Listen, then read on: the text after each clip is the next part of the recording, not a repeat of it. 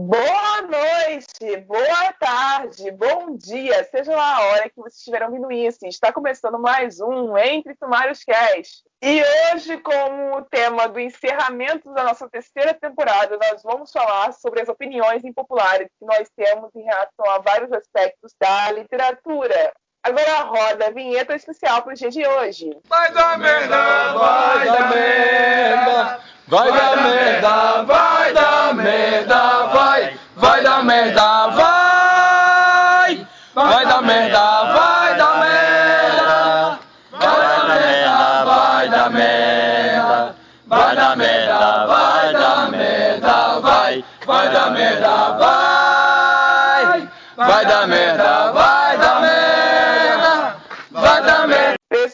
Por favor, lembrar de seguir mencionar nosso Twitter, arroba Sumari, sempre que for comentar sobre esse ou outro episódio qualquer.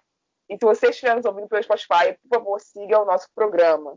Galera, com o encerramento da nossa terceira temporada, nós decidimos fazer algo diferente. Ao invés de dividir um tema em três blocos, como nós fazíamos nos episódios da programação geral, vamos fazer o que decidi chamar de terceiro bloco estendido. Ou seja, nós vamos pegar um tema bastante abrangente e usar todo o tempo do noso episódio para tratar do que podemos extrair dele. E vamos começar pelo tema de hoje, que são as opiniões impopulares. Nós vamos pegar coisas que nós pensamos sobre o universo literário que não são ditas com certa frequência, mas precisam ser ditas e que fique claro que cada um aqui vai produzir a opinião própria e que não é necessário que nenhum de vocês, nossos ouvintes, siga ou não o que nós vamos dizer aqui, assim como não é necessário que nenhum dos meus companheiros de microfone concorde comigo.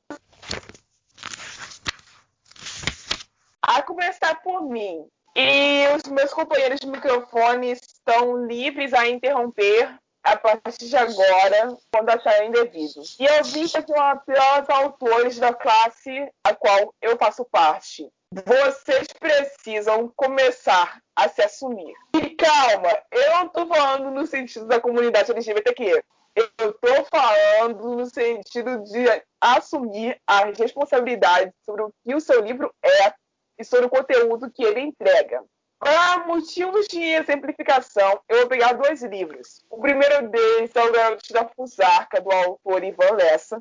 E esse livro ele é cheio de ironias e ele também possui temas nele que são puro humor besterol, ou seja, ele foi escrito para ser engraçado. A intenção do autor foi fazer o leitor rir e se divertir com isso. O que é bastante diferente de livros como é, eu vou repetir aqui nomes de livros que foram citados para mim. Não li, avisando, não li, não dizem a mim que esses livros são vergonha alheia. A contar da sala sem mestre. que a pessoa que apresentou esse livro como livro que dá vergonha alheia apresentou para mim as descrições das cenas de sexo Avatar, gente, mesmo sendo um livro de fantasia barra romance, é para ser um livro, abre aspas, sério, fecha aspas. Quando chega no local de descrever sexo, a Sarah Gemer diz que o cara urrou, rugiu e moveu montanhas enquanto estava transando. Então, assim, quando você usa esse tipo de substantivo, esse tipo de predicado dentro desse tipo de construção, mas você leva um livro que era para ser um motivo de piada. Então, assim, se você quer escrever um negócio, quer criar a comédia, escreve comédia, gente. Se assume. Avisa lá no sinopse. Ó, esse livro se trata de uma comédia romântica. Esse livro se trata de uma comédia fantástica. Esse livro se trata de uma comédia atrelada ao terror, etc. Porque se vocês não avisarem, não tem como a gente não saber. Deu para entender o meu problema?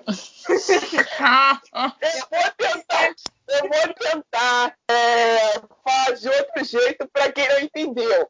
Olha só, vamos supor que eu escrevi um livro, tá lá o meu livro escrito. Em momento algum das cenas que eu escrevi, eu tive a intenção de fazer o meu leitor final dar risada do que eu escrevi. O leitor final vai rir porque a minha escrita ou porque o meu enredo é tão ridículo que ele não consegue ter outra reação a não ser a risada, que não é risada porque a cena é engraçada, é risada de vergonha. O que você, tá, o que você faz com aquela cena. E eu não consigo encontrar, eu não consigo levar a sério quando eu esbarro com descrições como essas que eu, que eu acabei de apresentar, entende? Que, como é que alguém move um transando? Alguém me explica aí? Vocês entenderam o que eu tô falando? Não, peraí, que teoricamente não é possível você transar voando, mas em Acotar eles transam, então. Primeiramente, não é possível você criar. A gente já começa. Mas assim. A lei da física é, foi toda explicada aí, né? A e a física que se dane, tá bom. Mas assim, a gente tá num universo em que as asas deles são tipo ponto G deles. Então esse é o menor dos problemas. Meu Deus, a Sarah J. Maas fez um, um coelho. Tá piorando, tá piorando o negócio aqui. Eu, eu comecei falando de um bagulho, agora o negócio tá ficando mais feio ainda. Eu, eu não tô entendendo mais nada. Vocês, vocês entenderam o problema? Vocês, vocês concordam que autores devem se assumir e tá precisando a gente querer assumir o que a gente está produzindo, que não vale mais essa história de, de achar que cada um que te chegou uma conclusão, você tem que assumir que você fez uma comédia, tem que assumir que você quis ser engraçado. Eu tenho na minha cabeça que, na verdade, a questão aqui não era que. É que assim, o autor não quer ser engraçado. Ele acaba sendo engraçado porque é meio absurdo, é meio patético, é meio brega, sabe? Porque esse negócio de urrar e qualquer é. outro, é, ficar grunhindo, rosnar, esse negócio assim, gente, em romance hot, as coisas que mais tem. Só que tem coisas que, assim, tipo, se eu estou lendo um romance sobrenatural com shifters e todo um universo onde você tem quase um, um, híbrido, né? Uma pessoa que às vezes se transforma em um animal, ou uma pessoa que tem parte animalesca, enfim, porque tem bastante.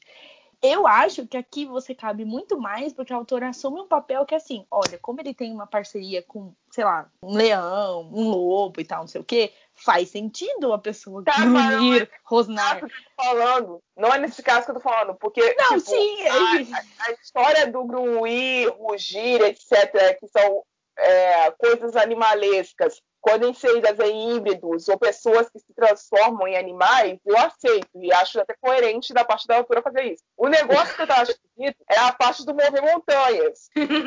Olha, você tá duvidando de, de mundo, você tá duvidando de um gênero que pode te apresentar um moço que tem um rabo. Você tá duvidando? Posso ficar feio. Assim, eu tô dizendo. O caso, eu tô até, eu tô até isentando o rabudo dessa história, porque não eu não li o tipo, eu quero focar no fato de autores que não assumem que quer que, que estão tentando ser engraçados ou que estão tentando ser pavorosos, porque tá, porque aí entra um outro problema. Eu pertenço ao gênero terror. E eu já tô cansada de ver o autor com medo de assumir que tá criando assassino. Ah, não, porque ah, fica cheio de receiozinho. Ai, me desculpa, o meu vilão é terrível. Amigo, você é um ator de terror. Assume. Tu não pede desculpa, não. O bicho é feio, quem é você feio? cancelado. Amigo, que não foi feito para ser cancelado. Se o seu personagem é um demônio, ele foi feito para ser cancelado. Sinto muito. Fala isso pros personagens da Cassandra Clare. ah, não!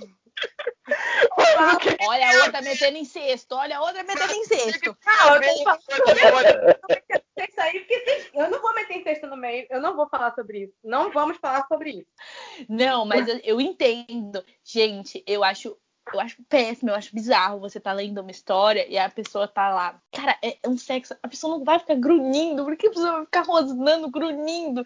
Gente, pelo amor de Deus, eu acho péssimo, péssimo, péssimo. É literalmente um negócio para deixar muito brega. Ai, eu fico pensando, gente, pelo amor de Deus, quantos anos a Sara jamais tem? Eu acho que é que assim, o, o que a Rai tá falando, ah, você tem que assumir o que você escreveu. A Sarah James ela não fez no sentido de para ser engraçado. Esse é o problema. Aquilo ali é para ser é sensual, sexy. E para as meninas olharem oh, meu Deus, eu quero muito transar com um cara que rosna enquanto me come. É isso que ela quer. Não, não, não, eu quero sair correndo. Ai, eu, quero, eu quero tanto transar com um cara que tem asas e que me coma no céu. Não, não, não, querida. essas Não. montanhas. Ai, que boa montanha. Ok. Enfim, para encerrar a minha parte, passar para o próximo, o que eu queria ter dito é o seguinte, gente. Vocês querem ser engraçados, assumam. Estou escrevendo algo para ser engraçado. Querem ser aterrorizantes, assumam. Estou escrevendo algo para ser assustador. Querem é, colocar personagens que têm opiniões que são atreladas ao nazismo, à supremacia branca, assumam. Assumam a responsabilidade pelo que vocês escreveram. Justifiquem-se e abram a boca. Porque vocês se esconderem, vocês falem assim, ah, mas, mas, mas, mas, esse mais, mais, mais só atrapalha. Nunca te ajuda. É muito melhor quando você admite o que você está fazendo, porque você dá para o leitor a segurança de que ele está lendo algo que foi pensado, pesquisado, trabalhado, reescrito, para que ele visse da forma como o, lei, como o autor via. Então é isso, deem segurança aos seus leitores e assumam os seus BOs. E pessoal que escreve hot, faz favor, para. Tá feio. Ame como você foi a última a falar essa vez. Ai, Deus. Vamos lá.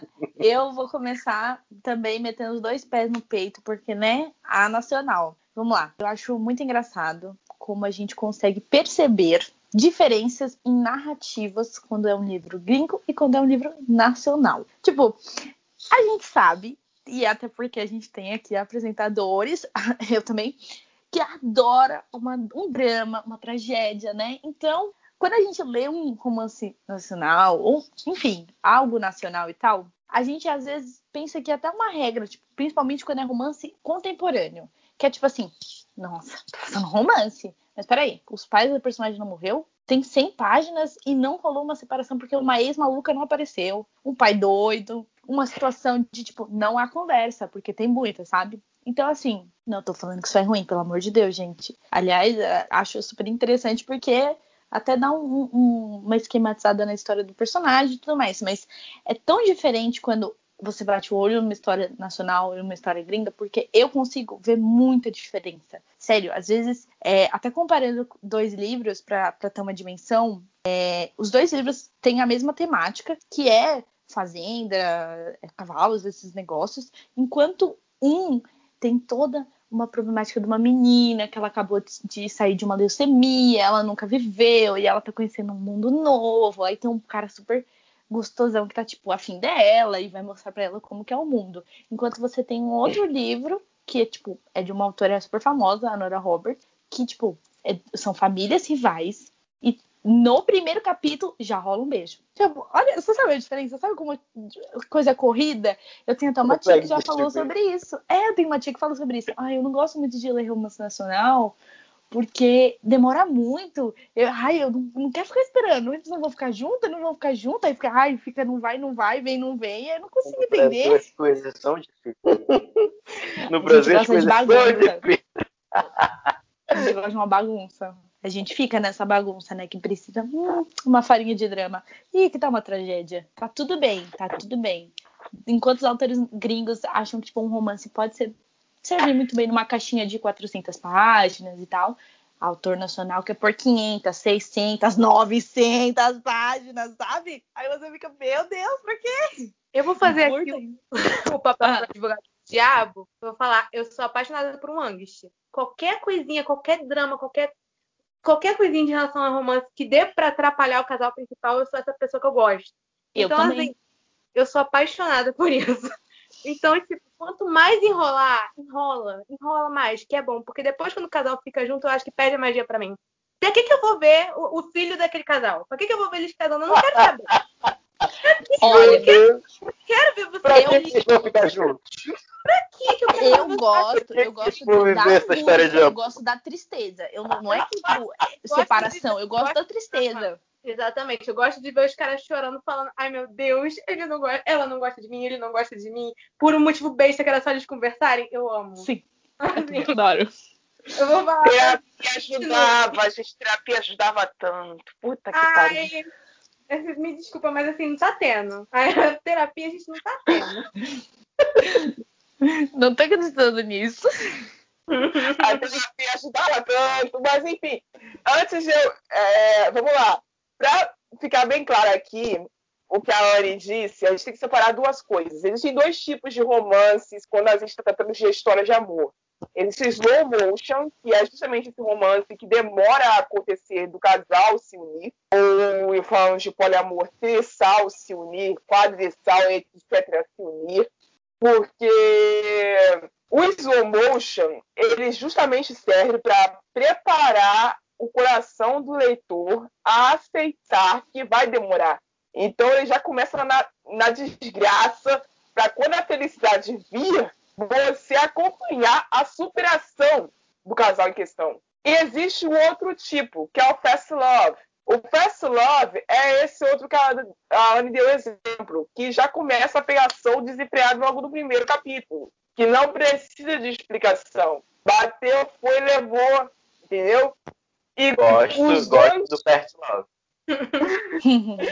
E os dois essa tipos de romance são, são válidos e são levados a sério dentro do escopo literário. O problema é que eles atingem te- tipos diferentes de grupo. E o que a Ana estava querendo acompanhar, a- apontar aqui é o seguinte, que livros nacionais têm mania de slow motion. Eu acho que isso seja verdade. Eu não sei, porque eu não li muitos romances nacionais assim. Então eu não tenho repertório para falar sobre a Anne. Tem, porque ela lê isso direto. Mas, Mas- assim, só interrompendo uma coisa, é que assim, a gente tem essas duas divisões, só que o Brasil ele ignora. Porque se o romance for o Instalove e tal, ou o Slow, vai ter um drama, vai ter uma tragédia, vai ter um vai que não vai, vai, vai, vai ter uma, uma enrolação, uma encheção de linguiça, um pai que morre, um fulano que sofre um acidente, o outro levou um tiro. Acontece, eu não entendo. É muito Brasil esse negócio, gente, por quê?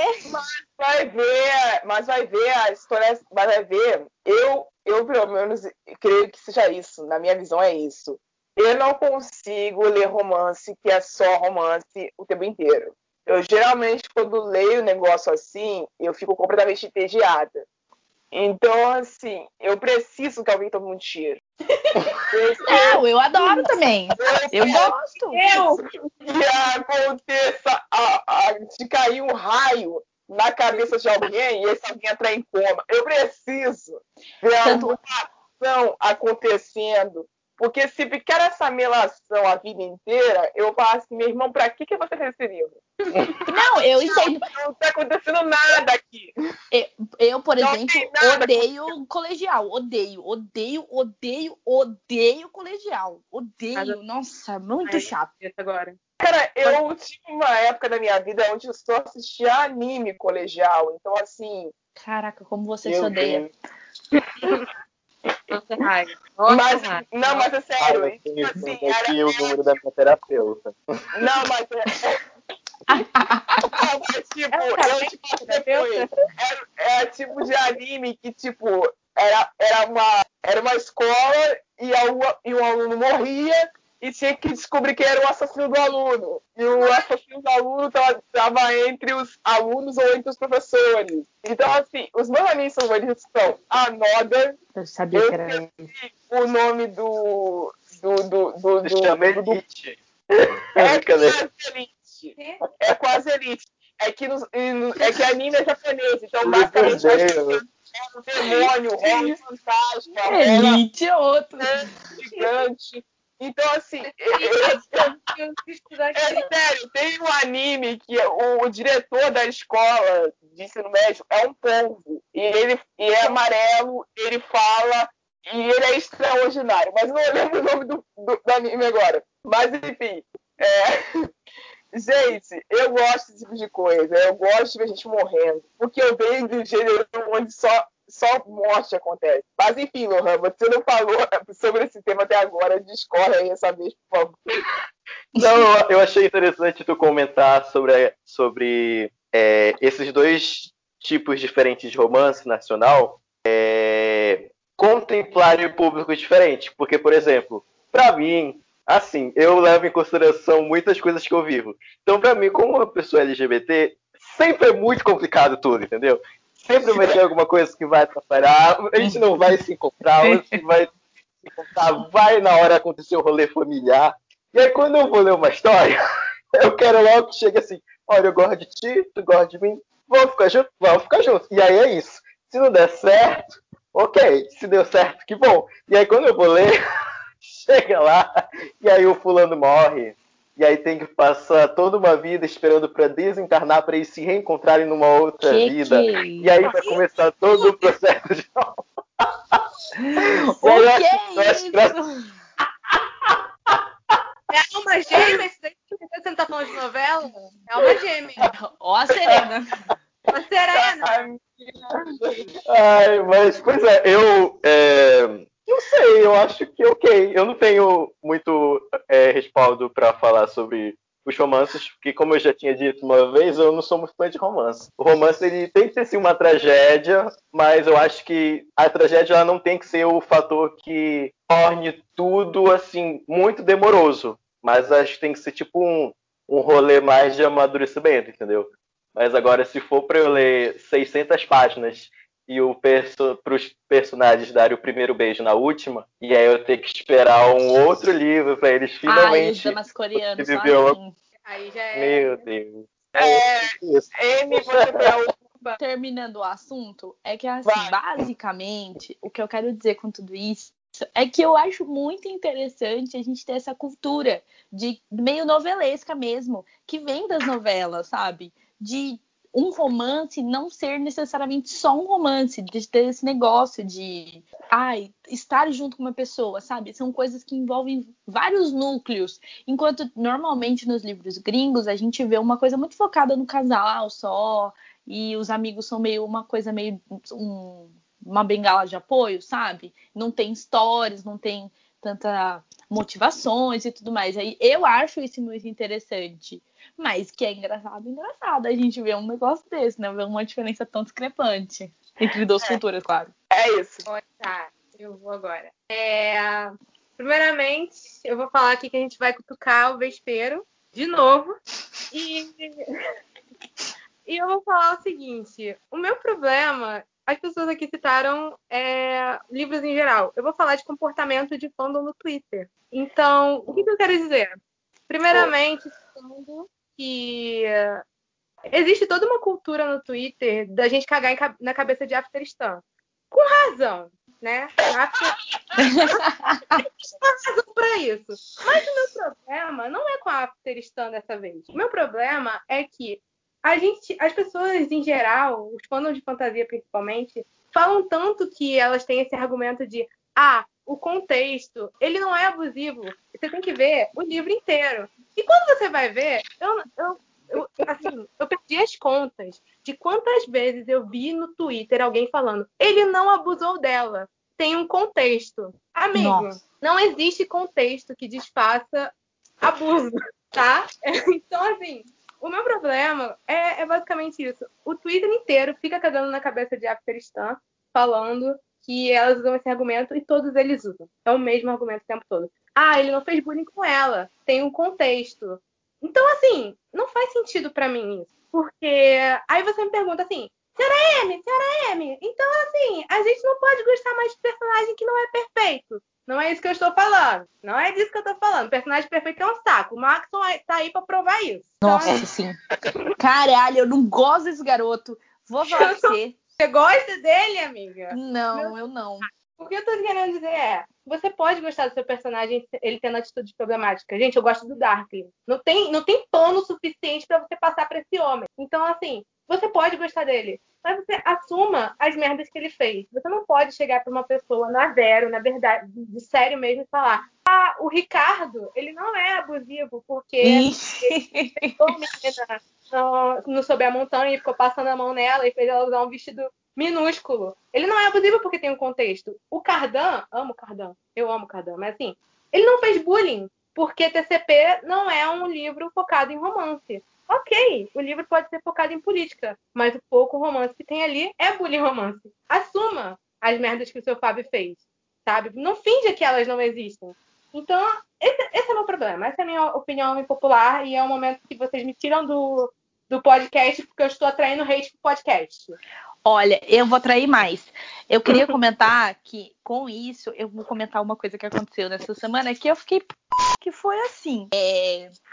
Aconteceu que postaram uma fanart do Ricardo, aliás, né? O mesmo Ricardo. Uhum. A, com a senhorita Felícia. Aí o que acontece? Eles estavam lá e essa.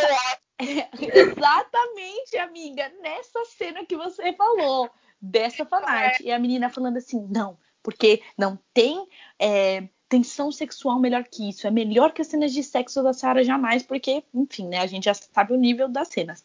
Só que uma pessoa chegou fazendo um coach desse Twitter, desse tweet e falou um negócio assim: olha, é, que engraçado ver vocês apoiando uma fanart de uma cena de assédio, de, né, que ele força um beijo com ela.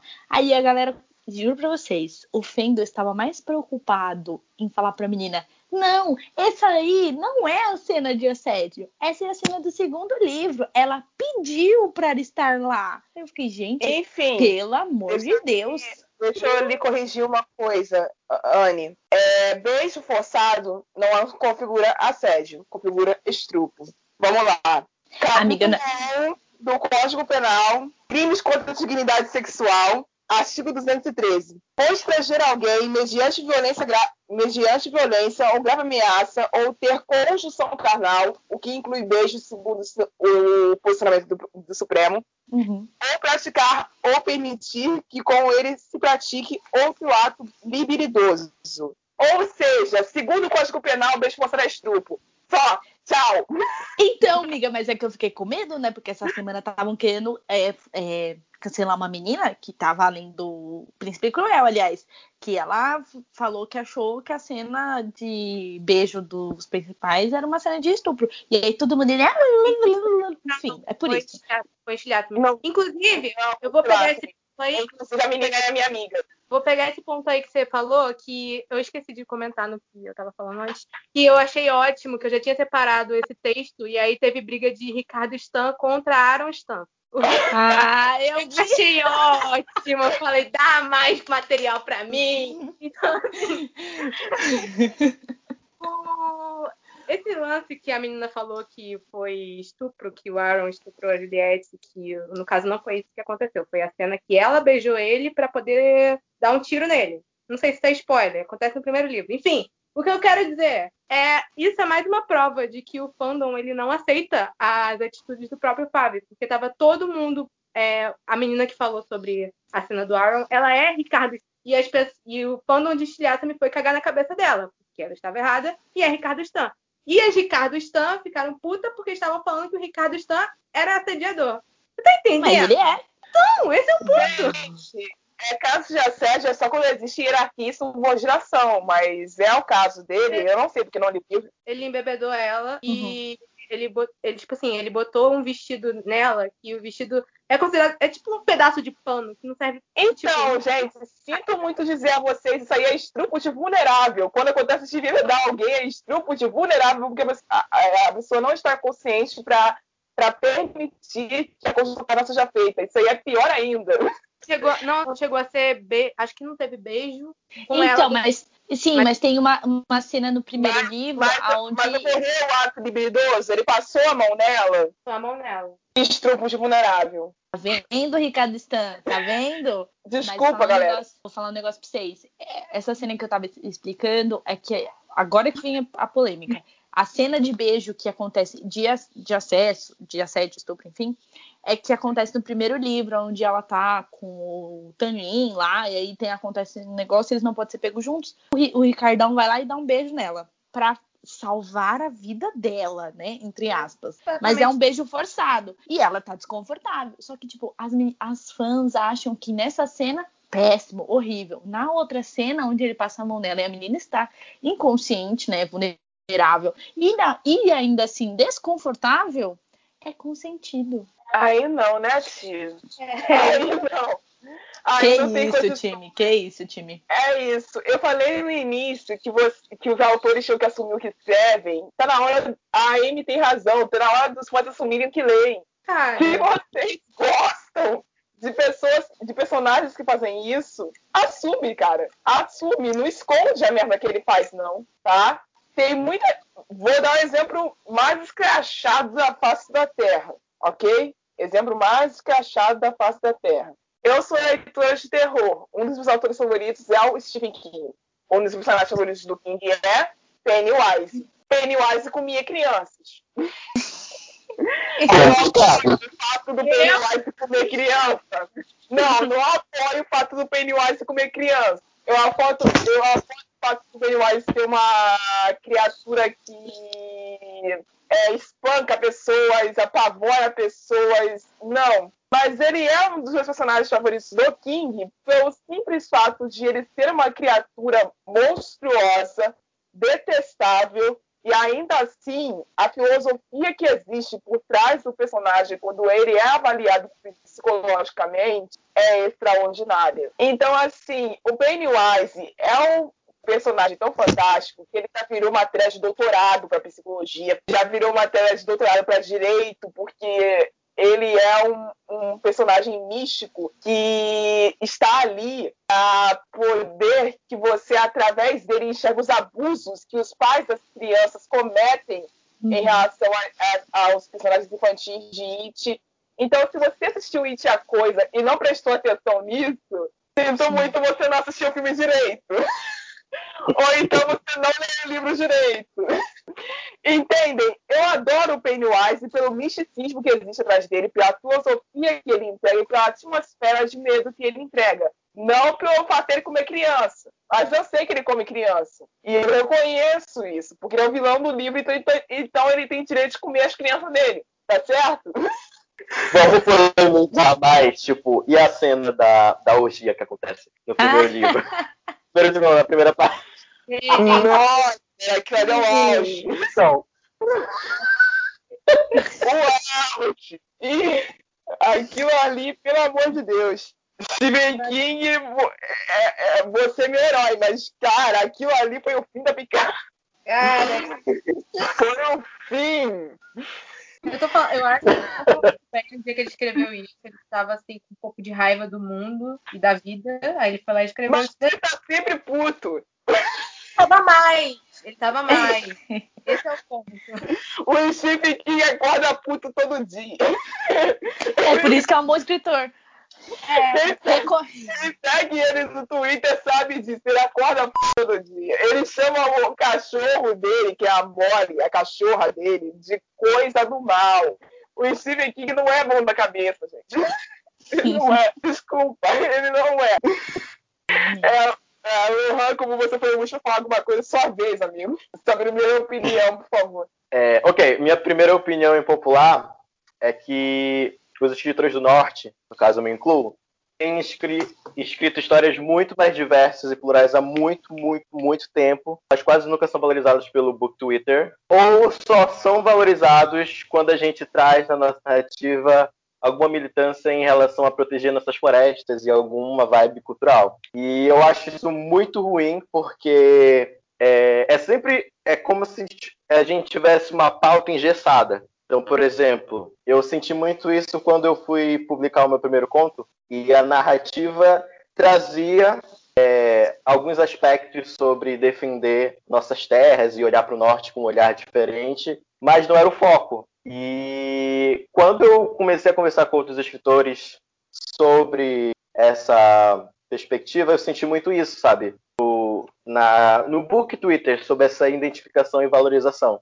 E aí, por exemplo, é, eu já senti muito isso também quando a gente olha para o sertão punk, que é um debate muito grande no Twitter. Todo mundo deve conhecer várias polêmicas que envolve. E essa caracterização é muito ruim às vezes. Por, às vezes eu digo assim, quase sempre, porque parece que ou a gente só fala disso e essa é a nossa marca registrada, ou então a gente fala de outras coisas, mas ah, tu devia estar falando do, das suas problemáticas. Tu devia estar falando que as florestas do norte estão sendo queimadas, elas estão sendo é, vendidas, ela, os seus índios estão sendo mortos. Então, tipo, é uma problemática que eu acho muito ruim. E é aquela questão, né? Parece que colocaram os autores do norte num, num único lugar, no meio literário, como se a gente tivesse sempre que estar tá defendendo e falando das mesmas coisas, quando na verdade a gente já fala e quer falar de outras coisas. Eu não sei como eu vocês veem isso.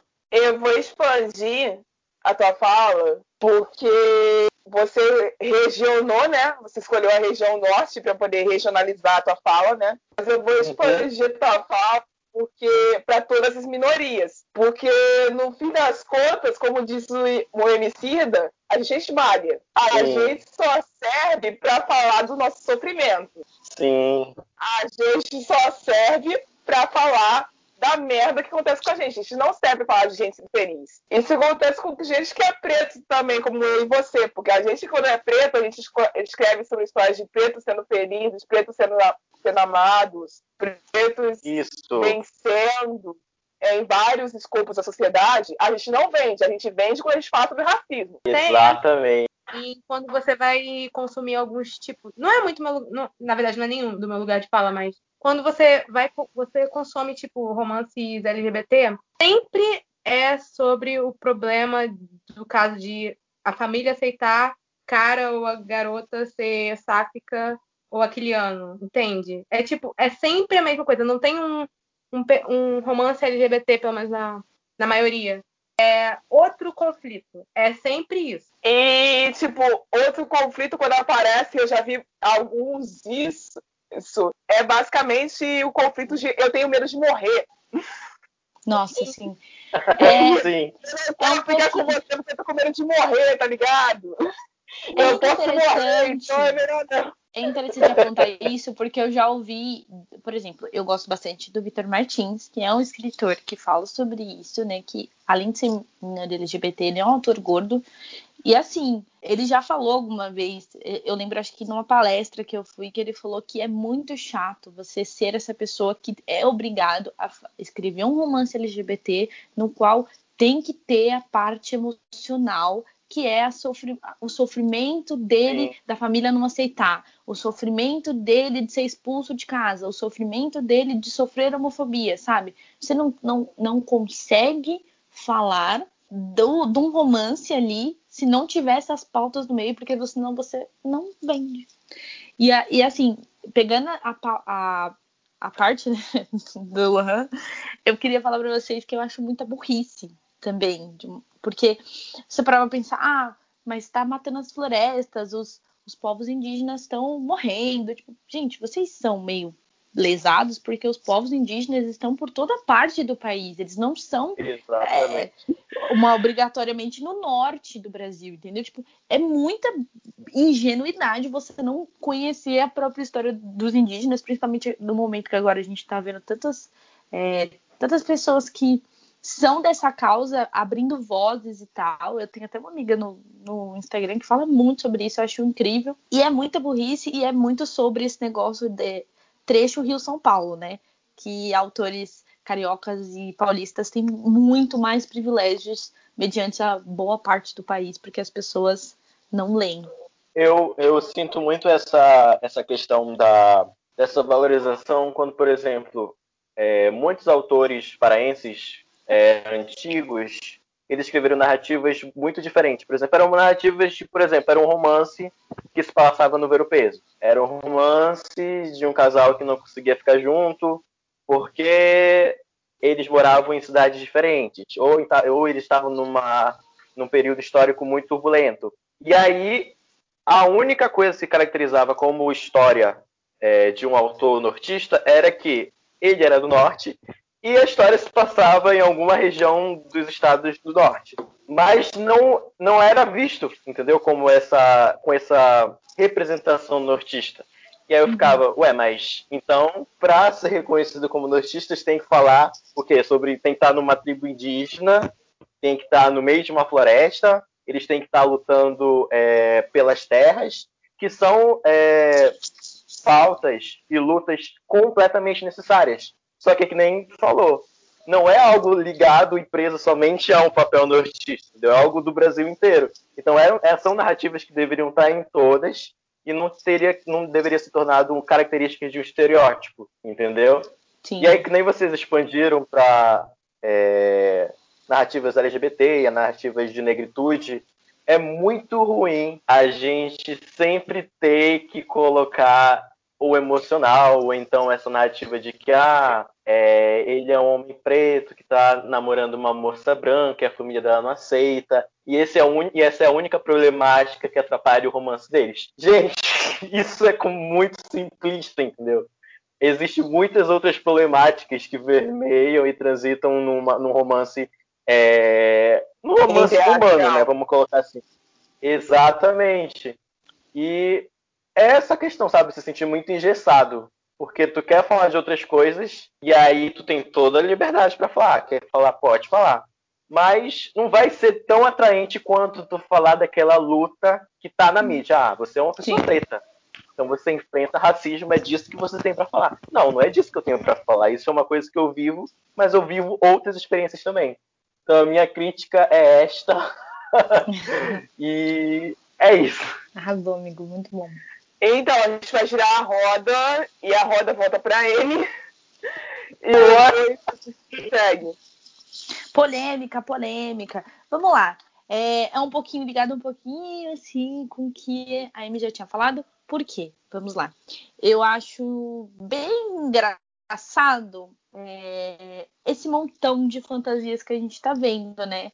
Esse novo essa nova era, vamos colocar assim, porque lógico, a gente, é, os gêneros de hype eles passam por, por gerações, a gente estava em utopias até pouco tempo e se transformou em fantasias. Mas eu queria entender, eu juro, gente, eu queria entender. Eu não estou alfinetando, alfinetando mesmo. É que, mano, por que as pessoas, as autoras, os autores não conseguem, eu juro, não conseguem criar mundos diferentes. De, tipo, não é a questão de é, ter mundos diferentes, porque óbvio, você tem um, uma criação de mundo, mas é personagem, é personagem. Eu não entendo porque carambas os personagens são iguais.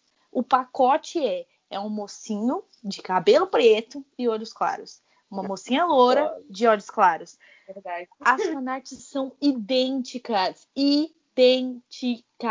Tanto é, ou colocando aqui também, o mocinho, ele é alguma coisa. Não interessa o que, mas ele, ele é alguma coisa. Ele é imortal, muito mais velho, muitos anos de vida. A mocinha é humana. Só pra, pra, pra lembrar. E é engraçado porque tem. Falando da editora que cobra 90 reais por um livro, ela tem uma, um livro, né? É o primeiro que saiu, que a ilustração da capa é igualzinho a protagonista da Sala Jamais, a Felícia. É igualzinha é igualzinha. Só faltou a, as runas que ela tem nas mãos e tal. Mas é igual. Eu não entendo por que, que as pessoas não abrangem isso. Eu acho que a Holly Black ela consegue porque a, a Judy não é. Ela é diferente. Mas enfim, né? Exceções, porque de resto, nossa senhora, todas iguais, todas iguais. Aí eu não entendo por que, que as pessoas gostam tanto de ler se você tá vendo a mesma coisa. Porque a outra personagem da Sarah jamais também é a mesma coisa da Felícia. Inclusive, esse negócio de fanart que você falou, é, eu não consigo diferenciar as fanarts do Castel, que é o guri de, é, de FBA, que eu não sei pronunciar o nome, e a, o Ricardo. Eu não consigo diferenciar um do outro. Você bota uma fanart do lado do, lado do outro, eu não sei quem é quem. E... Amiga, eu não sei nem quem é FBA. é, não é que tem a guria que é ruiva e tem cicatriz na cara e usa véu. Você provavelmente viu a fanart dela em algum lugar. Ela aparece o tempo todo. Mas enfim. o, o que eu tava falando é que realmente, quando você vai, vai ver as fantasias, é realmente tudo igual, tanto em personagem quanto em título. Se você parar para reparar os títulos em inglês, uhum. é Corte de Tananã, de Tananã, Tananã. É sempre isso. Essas últimas levas que tá saindo. Tipo, Sim. rosas, é, eu não vou lembrar outro título. Mas é assim, tá bom? É, a, as levas que estão saindo depois de Corte de Espinhos e Rosas parece que é tu, uma impressão de Corte de Espinhos e Rosas. Mesmo dando para você explorar outras coisas. Mas as pessoas não querem, porque você gosta de um, de um gênero, você quer ver coisa igual a esse gênero. Que é isso, esse é o raciocínio do Twitter. Eu não acho que seja esse, não. Eu acho que o problema não tá aí exatamente. Eu acho que o problema é o seguinte: capitalismo É verdade. Entendeu? O capitalismo te diz o seguinte: se você reproduzir um monte de coisa igual, é porque a primeira coisa, a original, vendeu. Então a gente reproduz um monte de coisa igual e bota alguns pontinhos ali para diferenciar, porque se o primeiro vendeu, coincidentemente o restante também vai. Só que essa lei não é infalível. É uma lei que existe, porém ela não é infalível. E muitas pessoas acabam pecando por achar que a lei é infalível. Então, se o primeiro original que inventou o universo férico vendeu, eu só vou fazer universo férico relacionado da fantasia porque eu sei que aquilo lá vendeu, então eu vou vender tal quanto ou vou vender ou vou vender ainda mais do que a pessoa que inventou o original. E, gente, a lei existe, mas ela não é infalível, assim como qualquer outras leis que o capitalismo impera. A gente precisa parar de querer se consagrar como escritor através da ideia do outro. Claro que você pode se inspirar. Se inspirar é sempre válido. Ainda mais quando você dá o crédito. Porque senão é Uhum. plágio, tá, gente? É. Não se esqueça. É, mas você pegar o universo de outra pessoa, assumir que é inspiração, reproduzir o seu universo a partir daquilo, só porque você quer vender, é muito sacanagem, amigo. E, Assuma e- e é chato. E é chato. e também é, o fato do, da, que a, a Anne estava falando dos personagens terem a aparência muito próximas uma da outra, aí eu vou ter que puxar a sardinha pro lado do, da minoria de novo. Foi mal aí. Você Pode do racismo? Alguém lembra dele? Eu acho que Por tem que muita a razão dos personagens serem iguais é essa? criatividade, pra ser sincera. Porque Eu também assim, acho. tem muito disso. Porque, tipo, você pode. Tá, você quer ser racista? Não seja, mas se você quer ser, diferencia um pouco, porque é sempre o cara branco que é cabelo preto, assim. Mas Eu é ele que vende. Não vende aqui, mas seja um pouco diferenciado assim. É, vamos fazer de dife- diferente. O que, que a gente tem? Não tem. Mas assim, tem? Não tem mais? tem. Bota ruim. É vira trocando, sei lá, tem, tem tantos outros jeitos. Bota um cara de olho castanho. Qual é o preconceito com os olhos castanhos? Tem também. Você quer, você quer botar só gente branca no seu negócio? Não é o ideal, mas você quer botar, bota, mas diferencia um pouco, sabe? Aliás, eu queria colocar um aqui, vocês, é, vocês podem me cortar, falar que eu tô errada, gritar, falar assim, cala a boca, a qualquer momento. Mas é, essa história de, ai, porque pele dourada é Ah. racismo. Neste caso, calma lá. Em fantasia, eu fico, gente, vocês estão. Também vocês não sabem o que é de fantasia, né? Porque pra mim, fantasia, ela abre portas pra você criar pessoas vermelhas, verdes, tanto faz. Porque é fantasia. Sim. Mas sabe qual? aí Você cobre, que você e sim, você cobre seu autor pra ele parar de ficar enrolando pra dizer que uma pessoa é preta, tá bom? É, Cobre você ele. vai lá, você vai lá e assume que é dourado, cor de ouro mesmo, ouro, e não tenta O é, enfiar, enfiar em cima disso pele reluzente, que seria a pele negra, porque ela reluz, abre aspas, reluz no sol. Ou tenta enfiar nisso pele marrom, porque pele Ih. marrom também. Ah, mano, não, não tenta enfiar em cima disso. Abre a boca e fala.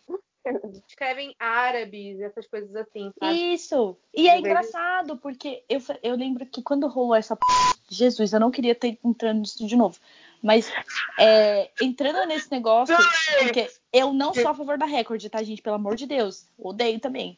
Só que, neste caso, a gente entra em comparações da tradução, que é eu, como tradutora, eu não tenho 100% de certeza que aquela pele marrom está me dizendo que é uma pessoa preta ou se é uma pessoa de outra nacionalidade, por exemplo, indianos têm pele marrom, os, ah, os árabes têm pele marrom, você não consegue me dizer com, com precisão. E se eu colocar que a pessoa é um, é um, sei lá, indiano, vamos colocar aqui, como e ela não é? Você tá entendendo? É muito complicado. Assuma seu bio como autora e pare de usar esses negócios. Exato, e é por isso que a gente tem que começar a lembrar de que, gente, preto é preto, tá? Sim. O Silvio Santos é preto, você escreve lá, ele é preto. Escrever que a pessoa é preta, tá bom? Não é um tabu. Só escreva que ela é preta.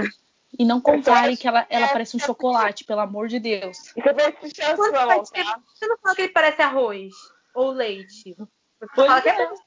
Que é engraçado. Eu, eu queria falar. é, é, eu tenho dois comentários sobre isso que vocês estão comentando. A primeira Vai. é que, primeiro, que obviamente a gente está vivendo uma crise de criatividade muito grande na, no conteúdo midiático, né? No que está Uhum. na mídia, assim, para massa. E é muito ruim porque, por exemplo, se a gente for olhar é, a narrativa do cinema, ela ou eles vão para remake, ou eles vão para reboot, ou então eles fazem live action. É só isso. De vez em quando É. aparece uma coisa nova e a gente fica assim, nossa, que legal, mas a, a gente já viu uma história assim. E no- na questão dos livros, é bem isso que a Rai falou sobre é, o capitalismo tá vendendo um padrão que, é, que não é infalível. E é muito bom a gente olhar e dizer, nossa, isso aqui já tá manjado e não funciona mais, não representa mais e bora parar. E é muito ruim quando a gente vê esse padrão sendo repetido no, na literatura independente, né? Porque se Uhum. a gente é independente, a gente está livre dessas amarras do capitalismo, então a gente pode inovar à vontade. Só que isso também leva para um outro ponto que eu vi num debate semana passada no Twitter, que era uma moça que ela leu alguma narrativa de fantasia de universo fantástico que criaram e ela não conseguia entender como que uma pessoa que estava escrevendo uma narrativa e criando um universo completamente novo, aonde não existia patriarcado, não existia questões preconceituosas, pois entende-se que por ser uma fantasia você pode Mudar viver mundo que limite.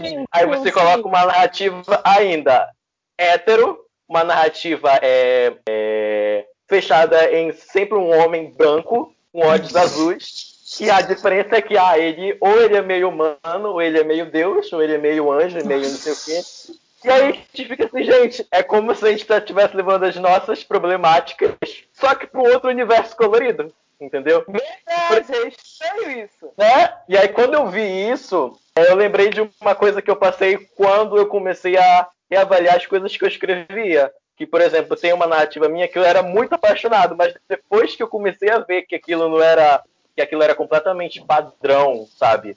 Era uma coisa que era excludente e que quem ia se identificar com a minha escrita não ia ser alguém que eu quero é, politicamente do meu lado, eu falei, gente, tem alguma coisa muito errada aqui. E aí eu comecei a ver sobre como essa- essas narrativas padrões elas influenciam muito, né? O que a gente lê, o que a gente vê.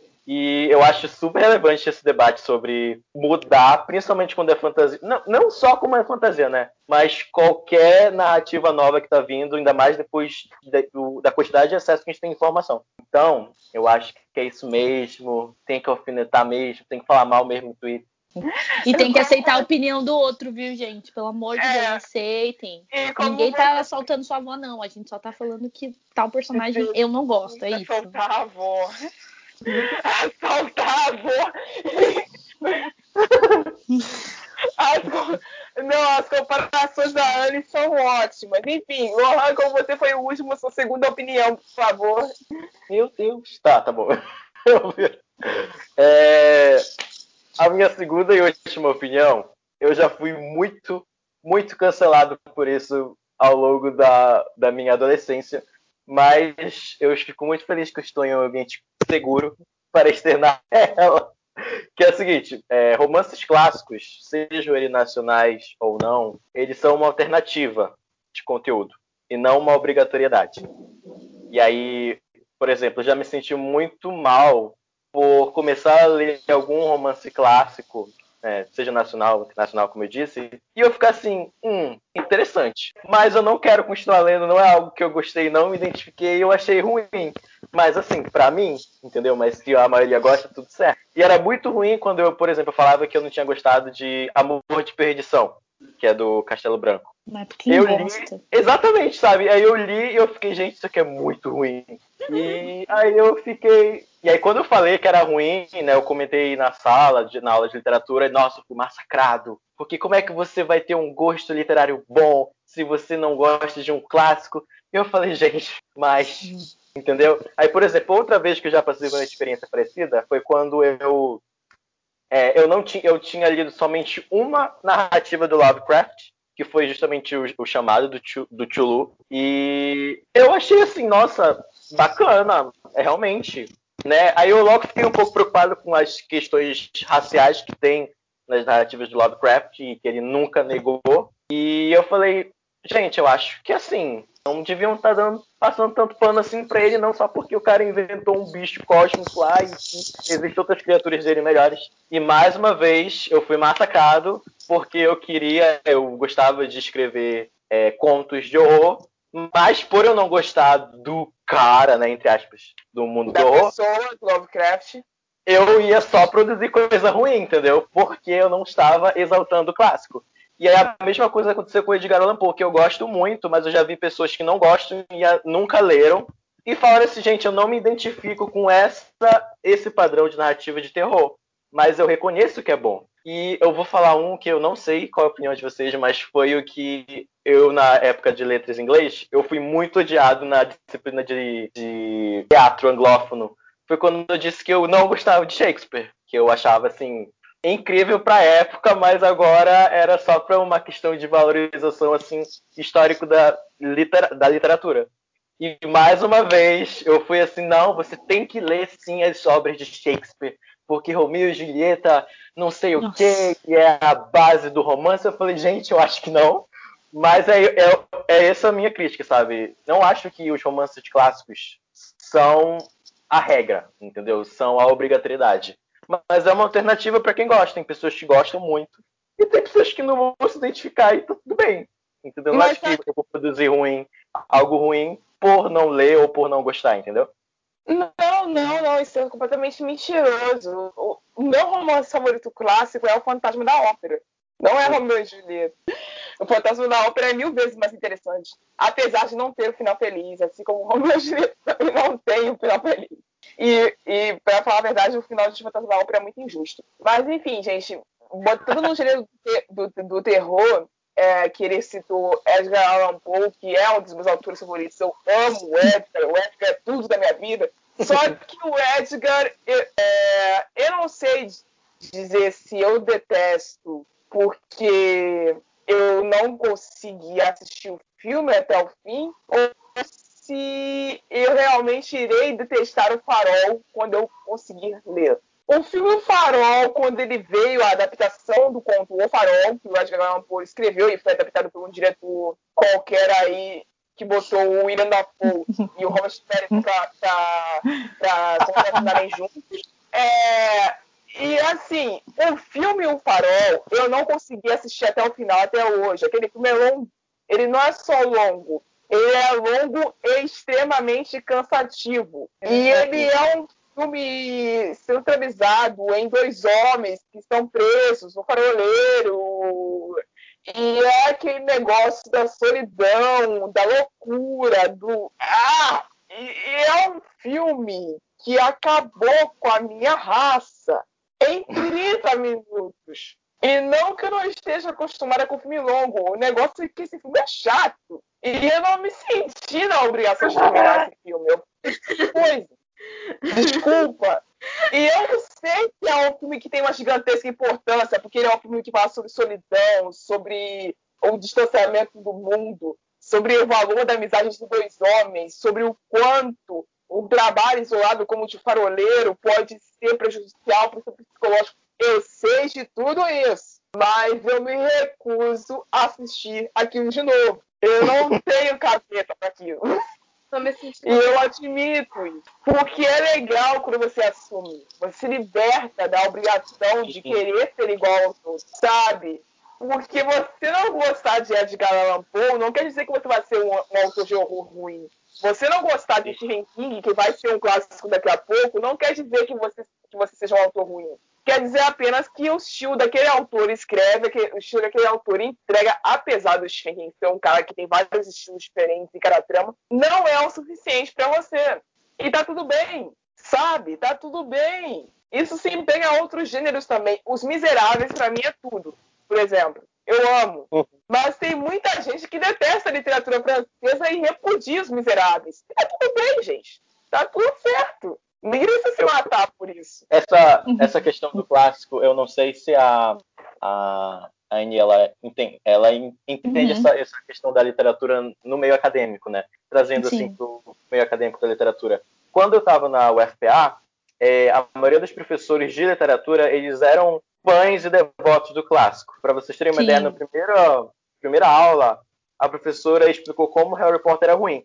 Na época a gente não sabia nada da Meu questão Deus. transfóbica, obviamente. Mas o ponto dela não era relacionado a isso, era relacionado à questão de que há obras popzinhas que estão na mídia nunca serão bons como Shakespeare, por exemplo. Ah, E aí eu falei- Ai, eu acabei de lembrar da, da, da, da tua fala do último episódio sobre o cara que queria ensinar pessoas a lerem coisas que não alienassem. Pois é, é isso. Isso.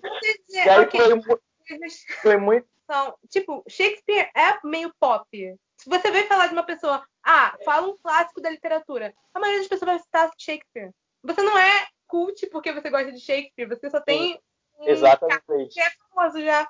Não faz sentido. Continua, pode continuar. Eu queria botar. É, aí, por exemplo, aí teve esse, esse problema durante toda a minha graduação, metade dela, e era muito ruim porque eu não conseguia me identificar literalmente em estudar literatura na faculdade. E agora imagina, tu entra num curso que é voltado para isso, para esse universo, e tu não te encontra porque ah, o que tu gosta de ler e o que tu quer produzir não se encaixa no padrão e obrigatoriedade dos clássicos. Uhum. E aí, quando entrou uma outra professora, que é a Lídia Alcântara, ela, ela tem vários artigos que, por exemplo, ela estudou a construção da, a- da mulher na sociedade por meio das princesas da Disney. Aí ela viu como cada Eu sei um... quem é ela, ela é Sabe quem é? Ela é maravilhosa! A gente vive conversando. tudo. E aí, e aí, por exemplo, quando ela chegou trazendo esse, essa, esse respaldo e esse posicionamento, eu falei, gente, finalmente, né, a gente vai poder falar que isso aqui também é literatura e é literatura boa. E é esse debate que a gente precisa levar, entendeu? Eu acho que o espaço que a gente tem, por exemplo, no Twitter, é, nos fóruns que tem nos comentários, é um espaço muito seguro para a gente externar isso. Mas eu fico muito triste quando eu vejo pessoas que estão nesse meio que ainda querem te segregar por causa disso, entendeu? Tipo, ah, tu nunca leu Edgar Allan Poe, tu nunca leu Jane Austen, como é que tu quer escrever uma coisa boa? Ou então, quando tu escreve algo ruim, porque acontece também, tu escreve algo ruim, Sim. aí a pessoa disse que é ruim, por quê? Ah, porque tu não leu os clássicos. Eu falei, gente, eu acho que não tem nada a ver uma coisa com outra, até porque pessoas que leem é, os clássicos também podem escrever coisas ruins. Com certeza. Uhum. E uma coisa não está engessada na outra, entendeu? Eu sinto que basicamente é assim, as pessoas elas na- é, perdem a noção do que um clássico é. O clássico, basicamente, ele se torna clássico porque ele revolucionou de alguma forma o gênero ou a época, ou, enfim, no que ele fez parte. Então, assim, eu gostar ou não de tal coisa, isso muda a importância que ele teve para a literatura? Não. Mas isso muda o meu jeito de entender mundo, de ter qualidade de literatura? Não. Ou seja, é muito besta esse, e- e- todo esse conceito. E eu falo assim, eu também faço letras, as minhas partes de literatura. As melhorzinhas foram as, as, portuguesas, as portuguesas, não, as brasileiras, e levando em consideração as prosas, porque as poesias também, puta, Ai, olha. uma descida mais alongada que a outra. Só que eu, eu queria comentar em, em relação a isso de professor, porque eu tinha um também, eu tive, que era o de português. Aí eu tive ele tanto em prosa e tanto em poesia. E assim, gente, pelo amor de Deus, o que era esse homem lendo as coisas do, do, do Camilo Castelo Branco? O que, que era esse homem? Esse homem ele começava a falar, ele tinha um trejeito. Ah, ele dava uma aula tão animada e todo mundo na sala olhando pra cara dele, tipo assim, meu Deus do céu, a obra é horrível. Assim, não que ela não seja importante, ela é, mas eu acho horrível, não me desceu, eu odiei a Amor de Perdição.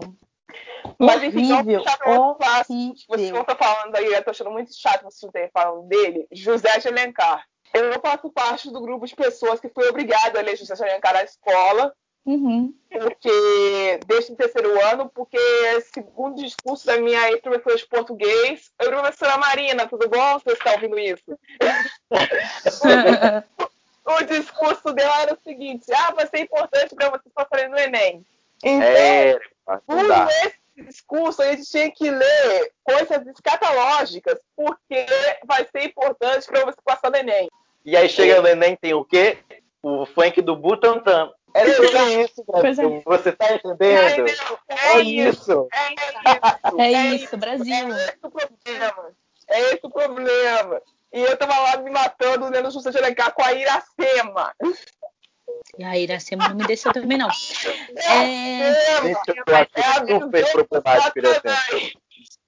É que assim, eu A acho Iracema a visão do Satanás, cara. Pelo amor de É, Deus. é que a gente também entra em, em- em- óbvio, gerações. É lógico, eu tive uma, também uma outra professora, que é a Débora, que, aliás, é o amor da minha vida, essa mulher. Ela começou.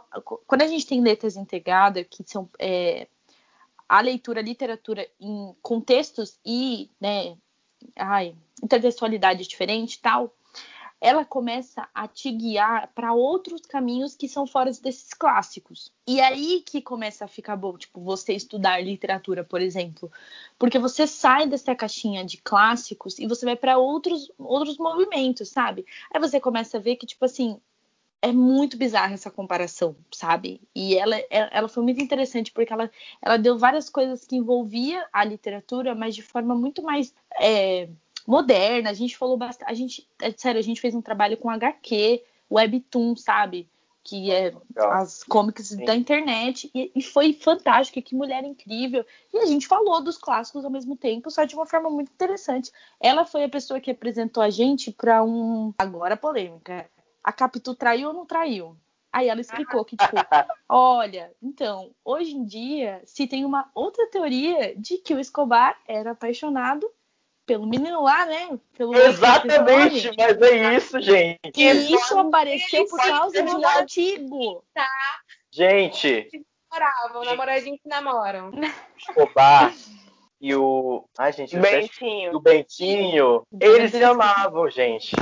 É, é isso. E a Capitu, É isso. que ela tava, tipo, ela era muito à frente do tempo dela, então ela falou assim, ah, gente, tá tudo bem. Tudo bem, não se. Tudo bem. Enfim, né? Só que, Gente, engraçado, eu li. Eu li Dom Casmurro. Agora, se você falar pra mim, você lembra de alguma coisa? Não, porque eu li, era muito nova e eu li porque eu quis. Nem lembro de mais nada. Tem Agora, que se ela traiu, não traiu, não sei. Não tava lá, não tô nem aí. É, é, enfim, gente, eu vou passar a palavra pra Amy, pra Amy terminar o, a, a última opinião dela, porque a gente já tá aqui há mais de uma hora.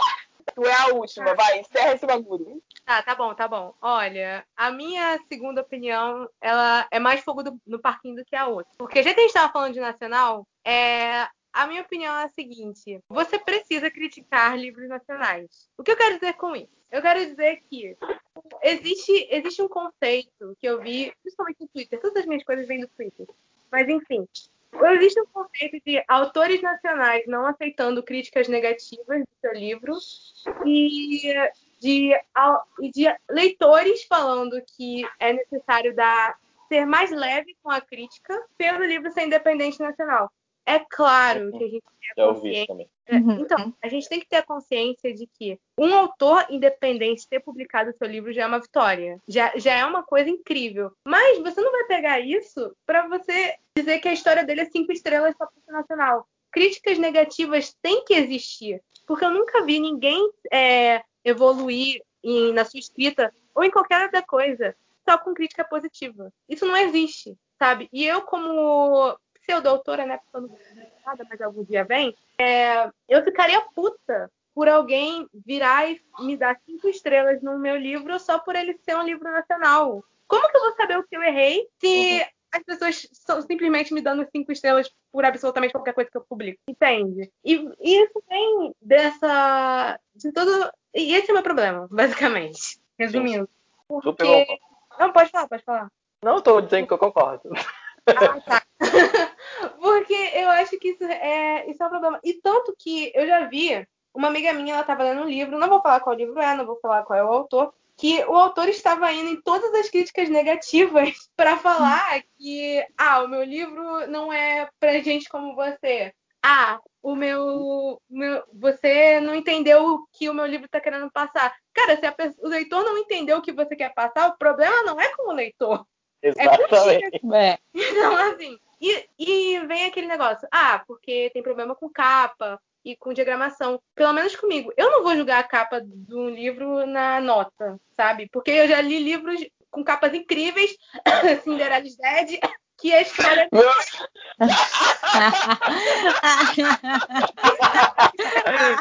é, que a capa É o veneno, é o veneno. ilustrada, capa dura, livro gringo, publicado, lindo, mas a história era horrível. E eu já vi, tipo, você pode pegar um livro com uma capa que é uma, página em branco e a história ser muito boa. Então eu acho que, assim, você precisa criticar.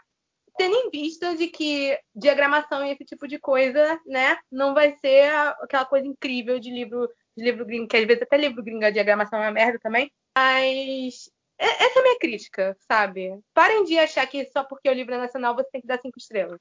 É porque isso nem ajuda a literatura. Realmente, não ajuda mesmo.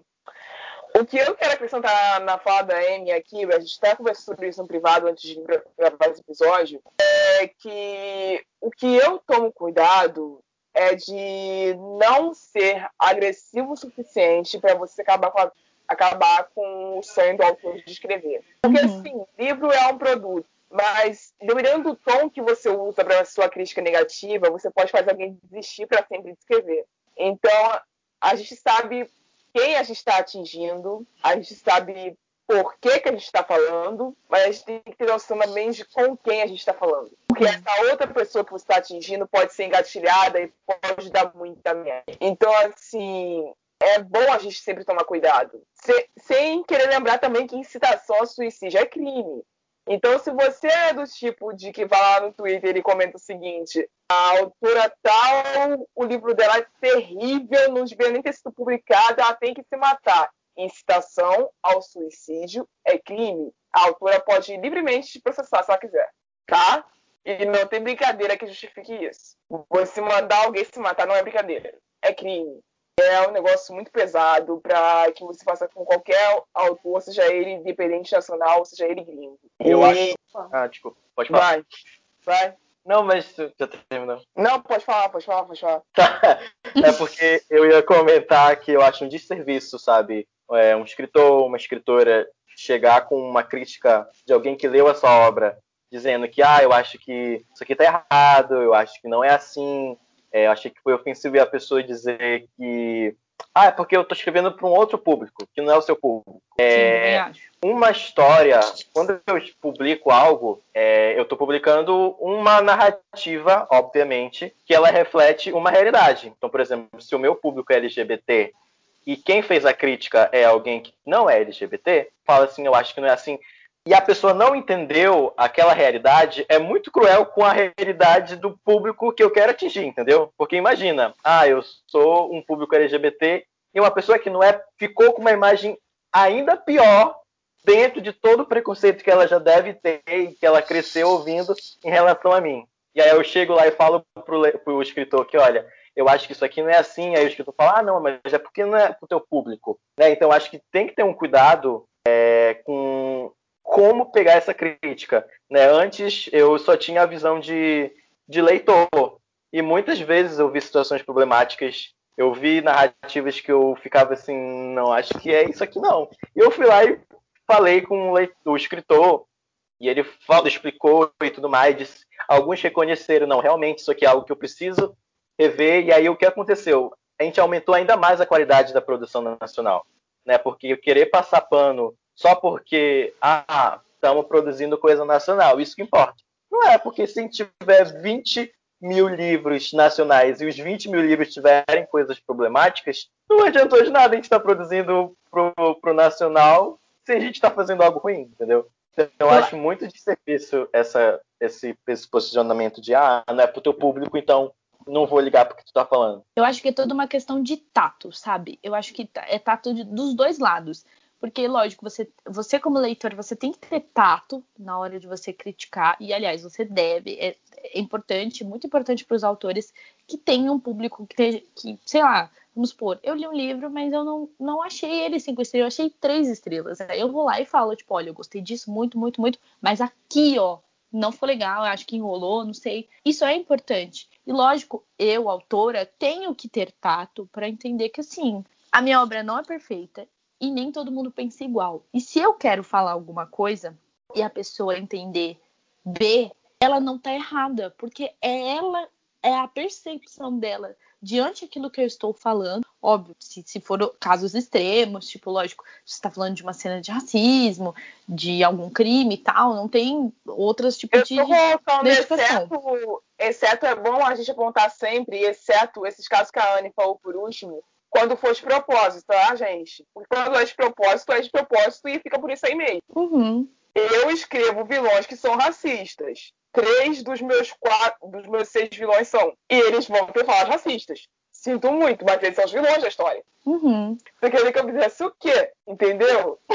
E é bem isso, tipo, você não tem, não, não tem outra, outro jeito de ver eles, entendeu? Porque é assim, só que diante do resto da história, as outras pessoas vão ter visões diferentes daquilo que você escreveu, do que você sentiu, do que, sei lá, se o Luhan lê, sentiu diferente de você, entendeu? É diferente. E a gente tem que ter tato pra entender tudo isso, sabe?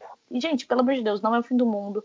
Relaxa, respira fundo. Se a pessoa foi tranquila, te falou direitinho, fez uma crítica construtiva, respira fundo, engole seco e melhore. É isso. E é isso, gente. É com essa fala da Anne que a gente encerra esse episódio de encerramento de temporada que foi longo pra cacete. Obrigada a todo mundo que ouviu até aqui. E eu vou dar a citação no meio do episódio e não vou fazer créditos nesse episódio por causa do seguinte: essa citação tem que se encaixar com o nosso último tema tratado. Santo Agostinho já dizia: prefiro quem me critica porque me corrige do que quem me elogia e me corrompe. Tchau, gente! Até a próxima temporada! Fui!